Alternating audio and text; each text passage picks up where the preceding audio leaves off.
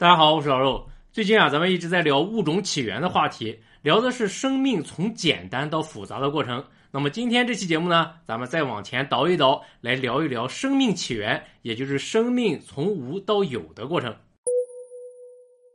大家都知道啊，就目前来说，不管是什么样的生命形式，一定是由有机物构成的。所以要想分析生命的起源呢，那一定要从有机物，尤其是大分子有机物的诞生说起。在地球形成的初期，地球上是没有有机物存在的。那么在原始地球的环境当中，有可能自然出现构成生命体的有机物吗？哎，一个关于生命起源的经典实验就是来研究这个问题的。这个实验就是著名的米勒尤里实验。说一九五三年的时候啊，芝加哥大学的科学家史丹利·米勒和哈罗德·尤里主导了这个实验。他们在烧瓶当中再现了原始地球的海洋和大气环境。米勒尤里实验设计了一个密闭的环境，里面密封着水啊、甲烷啊、氨啊、氢气啊、一氧化碳啊这些被认为存在于原始地球上的物质，然后再通过电极模拟闪电。通过热源模拟海底的热液喷口，就这么构建了一个微缩版的原始地球。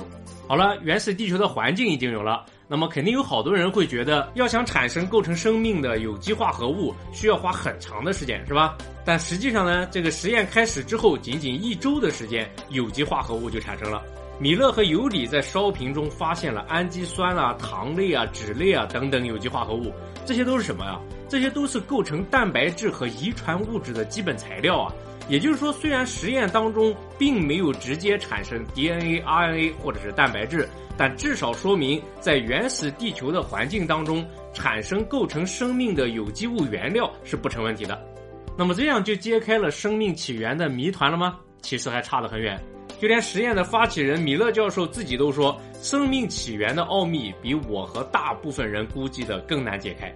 虽然他们通过模拟实验制造出了这些原材料，但是氨基酸为什么会形成蛋白质？DNA 和 RNA 又是怎么形成的？这些问题仍然没有答案。甚至就连米勒尤里实验本身也遭到了很多的质疑。这到底是怎么回事呢？虽然米勒尤里实验制造出了一些重要的有机物，但是呢，也有观点认为这个实验是不严谨的，因为有好多研究表明，当时原始地球的大气成分可能并不是米勒教授他们设计的那样。其实针对这个问题吧，米勒教授自己也没有逃避，他在这个实验两年之后，通过一篇论文表达了自己的看法，承认了他们对大气的模拟是基于推测，并没有直接的证据。这样一来的话，生命起源于自然过程的假说似乎就站不住脚了。而且呢，就算是米勒教授他们推测的原始大气成分是正确的，那么在他们的实验当中所产生的氨基酸也还存在另外一个难以解释的问题。为了说明这个问题呢，咱们先来了解一下氨基酸的基本知识吧。氨基酸是构成蛋白质的基本单位，可以说是生物学上最重要的有机化合物之一了。因为氨基酸的碳原子啊具有不对称性，所以从结构上来说，氨基酸可以分为两种，分别是左式氨基酸和右式氨基酸。目前已知的氨基酸有一百多种，但是呢，生物拿来构成蛋白质的氨基酸固定的就是那二十种，而且这二十种氨基酸全部都是左式氨基酸。了解了这个情况之后啊，咱们再回过头来看看米勒尤里实验，通过这个模拟实验所产生的氨基酸呢，左式氨基酸和右式氨基酸的数量是各占一半的。那么问题来了，如果当初氨基酸真的是自然产生的，那么在地球环境当中，左式和右式的比例应该是大致相同的，是吧？那在这种情况下，为什么只有左式氨基酸被用来合成蛋白质了呢？这个情况似乎就说明了当初用来构成蛋白质的氨基酸可能是另有来路啊。先有鸡还是先有蛋，是个非常有趣的小谜题。咱们简单的来分析一下。首先啊，咱们得先假定鸡是由鸟演化来的，然后再来分析是先有了鸡还是先有了鸡蛋。我分析的答案是这样的啊：如果由鸟到鸡的演化是发生了水平基因转移的话，那就是先有了鸡；如果是由鸟到鸡的演化是发生了遗传物质复制错误的话，那就是先有蛋。这么说的话，不知道大家能不能理解啊？因为跟咱们今天聊的生命起源的话题没什么关系，所以就不展开说了。大家可以先在留言区里面讨论一下，看看我说的有没有道理吧。有观众可能要问了，那既然跟生命起源没什么关系，为什么还要提到呢？哎，是因为在生命起源方面啊，也存在一个先有鸡还是先有蛋的问题。这里所提到的鸡和蛋呢，就是 DNA、RNA 和蛋白质。咱们都知道啊，现存所有的生命形式都依赖于三种有机大分子的协同作用。这三种有机大分子就是 DNA、RNA 和蛋白质。DNA 和 RNA 是遗传物质，它们复制之后发出指令，细胞根据指令来生产蛋白质，从而构成了生命体。但是呢，这里面有一个矛盾。因为根据分子生物学的研究啊，如果没有蛋白质的话，DNA 和 RNA 是没办法完成复制的。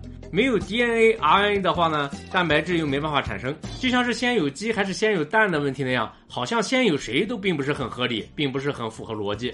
也就是说，只有 DNA、RNA 和蛋白质分子同时出现，而且这些分子啊还得自发的协同合作才行。这显然是太不可思议了，是吧？为了解释这个矛盾呢，目前最被接受的假说是 RNA 世界假说。这个假说通过研究 RNA 的属性之后，提出最先出现 RNA 的话，理论上说是有可能引起生命起源的。也就是说，RNA 有可能是第一个实现自我复制的系统。当然了，这只是理论上说 RNA 分子具备这个能力。至于当初是不是先出现了它，并没有直接的证据。哎，NASA 还真是无处不在啊，是吧？在分子生物学领域，居然也能看到 NASA 所做出的贡献。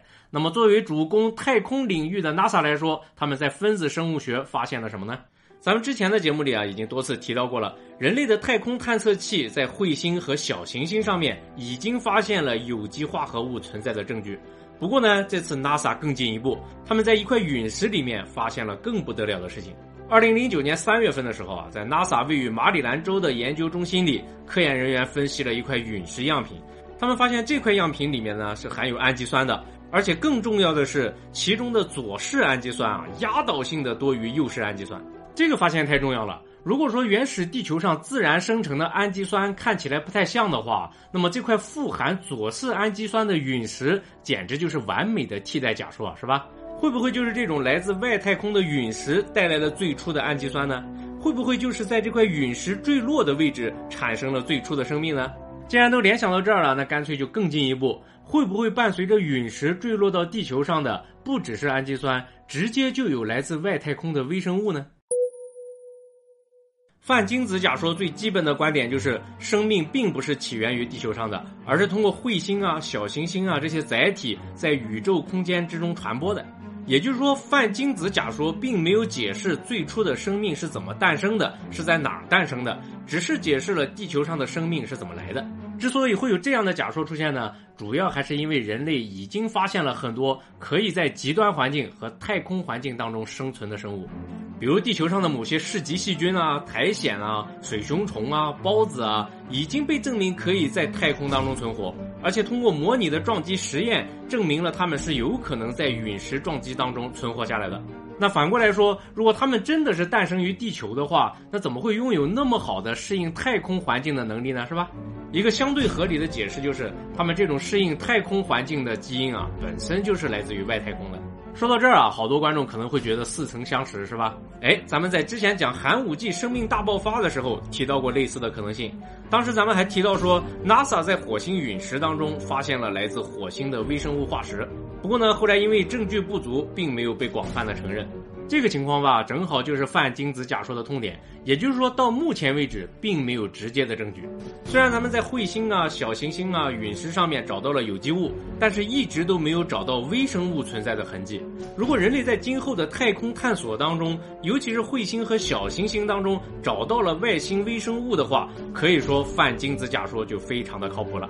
但是就目前来说，科学家们肯定不能干等着新的证据出现啊，是吧？所以呢，就有了更多的新的研究和新的可能性。刚才咱们提到了 RNA 世界假说，这个假说认为，在先有鸡还是先有蛋的问题上，最有可能先有的是 RNA 分子。不过，至于第一个 RNA 分子是怎么产生的，并没有做出解释。那么现在呢，有一个新的理论，似乎可以解释第一个 RNA 分子是怎么产生的。这个理论啊，就是 PAH 世界假说，咱们一起来了解一下。首先说到星际空间啊，给人的印象往往是寒冷的、空无一物的，是吧？就算是有一些尘埃和小颗粒，顶多也是一些无机物和小分子之类的。但实际上呢，情况并不全是这样的。科学家们通过对星云当中恒星之间的星际空间进行观测，发现了非常丰富的大分子物质。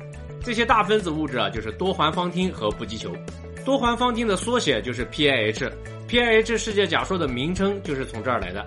多环芳烃是性质偏稳定的大分子，它在宇宙中的含量是非常的丰富，而且有证据显示，星际空间当中的多环芳烃可能在宇宙大爆炸之后几十亿年就出现了，这个时间比太阳系形成的时间还要早。说完了多环芳烃之后，再来看看不积球。布吉球是由六十个碳元素构成的，形状像个足球的大分子，就是这么一个精巧的结构，不但在星际空间当中形成了，而且还是在极其困难的情况下形成的。因为根据推测呢，它所在的星际物质当中啊，氢原子数量有碳原子的一万倍之多，所以就有人打了个比方，说在一个大盒子里混合着六十万个氢球和六十个碳球，把这个盒子拿起来晃了晃，结果这仅有的六十个碳球居然粘到一起去了。当然了，这只是一个比喻了啊。星际空间当中的不积球可能有完全不一样的产生方式和产生过程，这只能说明等待咱们人类去探索的事情实在是太多了。现在咱们可以知道的是，多环芳烃和不积球确确实实就存在于星际空间当中。